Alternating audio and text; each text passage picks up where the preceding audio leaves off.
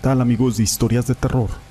Para mí es un gusto poder saludarlos una vez más y llegar a todos ustedes con una historia.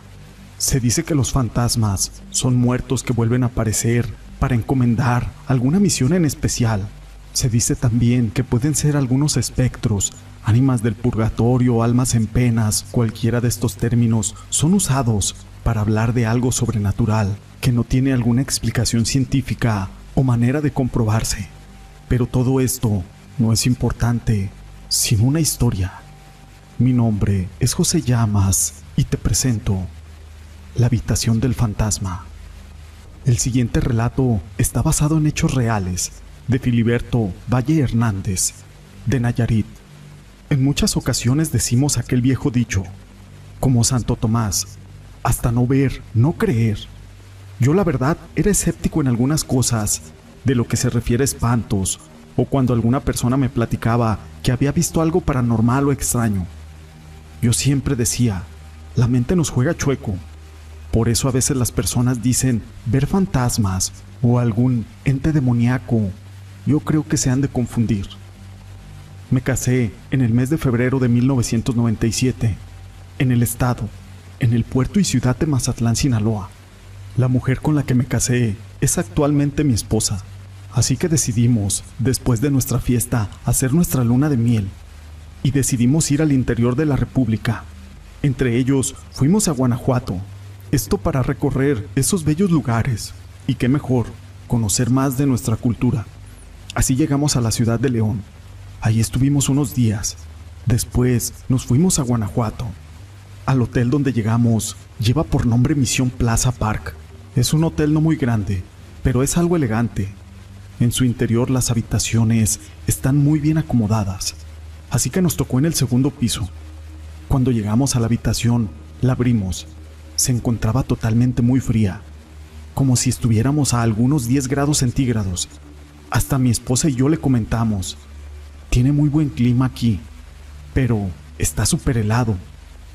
Entonces la cortina blanca que estaba en una ventana que daba hacia el jardín se levantó, casi en una forma horizontal. Yo le dije a mi esposa, dejaron abierta la ventana. Así que me acerqué a ella, pero esa ventana no se podía abrir. Yo no le tomé importancia, así que nos instalamos en la habitación. Esa tarde salimos a dar un recorrido por los lugares ahí cercanos. Ya de regreso decidimos quedarnos un rato en el jardín y ahí podíamos ver hacia la habitación. Cuando estábamos platicando me dice mi esposa, mira mi amor, dejaste la luz de la recámara prendida. Yo volteé a mirar y le dije, no puede ser, yo la apagué. Entonces miramos a una persona que estaba dentro de la habitación y se movió de la ventana. Solo veíamos su perfil, pero no se alcanzaba a apreciar bien. Yo le dije, puede ser alguien del servicio a lo mejor. A ella la explicación le resultó algo lógico diciéndome, pues sí, tal vez estén haciendo la limpieza. Cuando nos subimos después de las nueve de la noche, al abrir la recámara se encontraba otra vez totalmente muy fría y la misma sensación como si estuviéramos en algún lugar a 10 grados centígrados.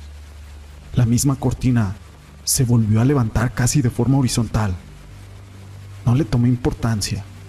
Nos metimos a bañar cuando de repente se escuchó un azotón en la puerta, así que rápidamente me asomé, pero de una manera muy sigilosa, porque temía que alguien se hubiese metido a la habitación.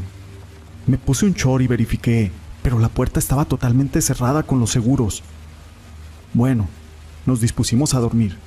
Quise encender el televisión y este no quería.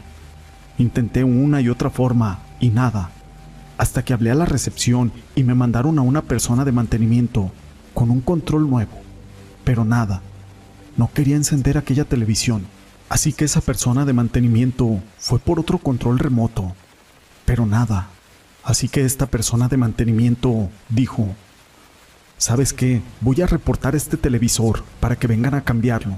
Yo no quise molestarme, pues estaba en mi luna de miel, así que solamente le dije, sí amigo, está muy bien.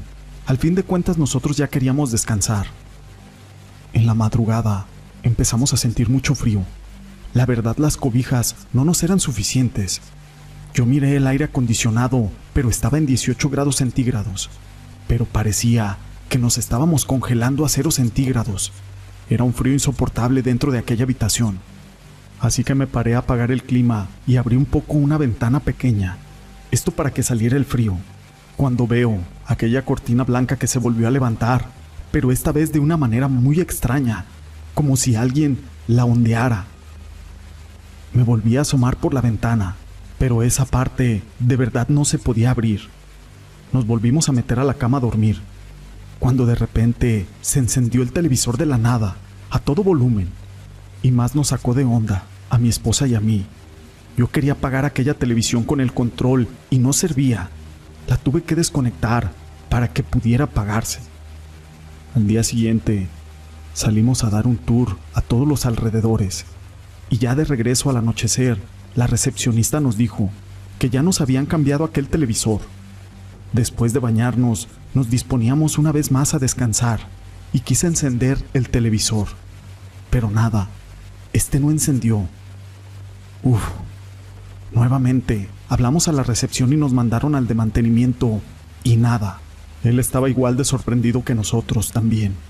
Y él no podía entender por qué no prendía aquella televisión.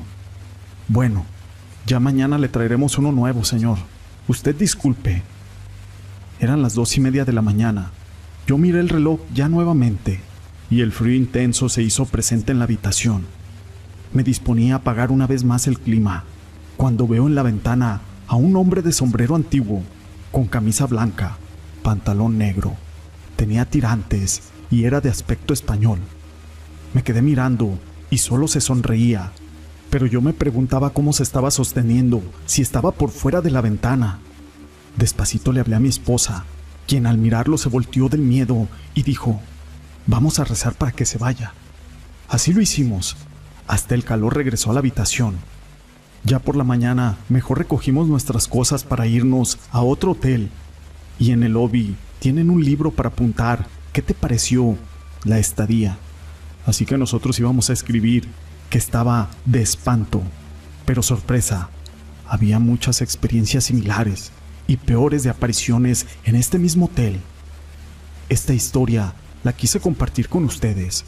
Fue escrita por mi amigo Eclipse, Rey de los Mares, a quien le mando un saludo. Si les ha gustado esta historia, déjenme su pulgar arriba. No olviden en dejar sus comentarios. Y no me quiero despedir sin antes mandar unos saludos.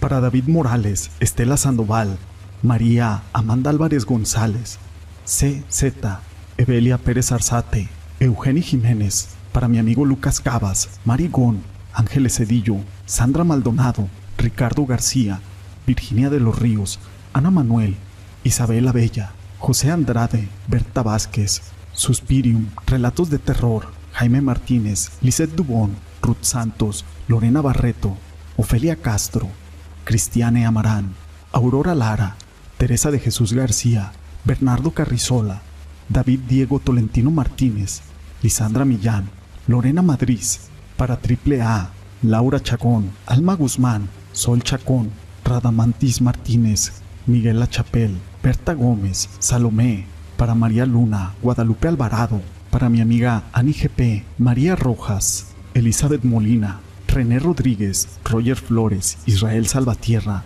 Andrea Íñiguez López, Shadow Moon, Estefanía Sánchez, Francés de Jesús, Ruth Santos, Ulises Arvide, Jamie Obando Medrano, Héctor Cástulo, La Región Encantada, Miranda Palacios, para mi amigo C.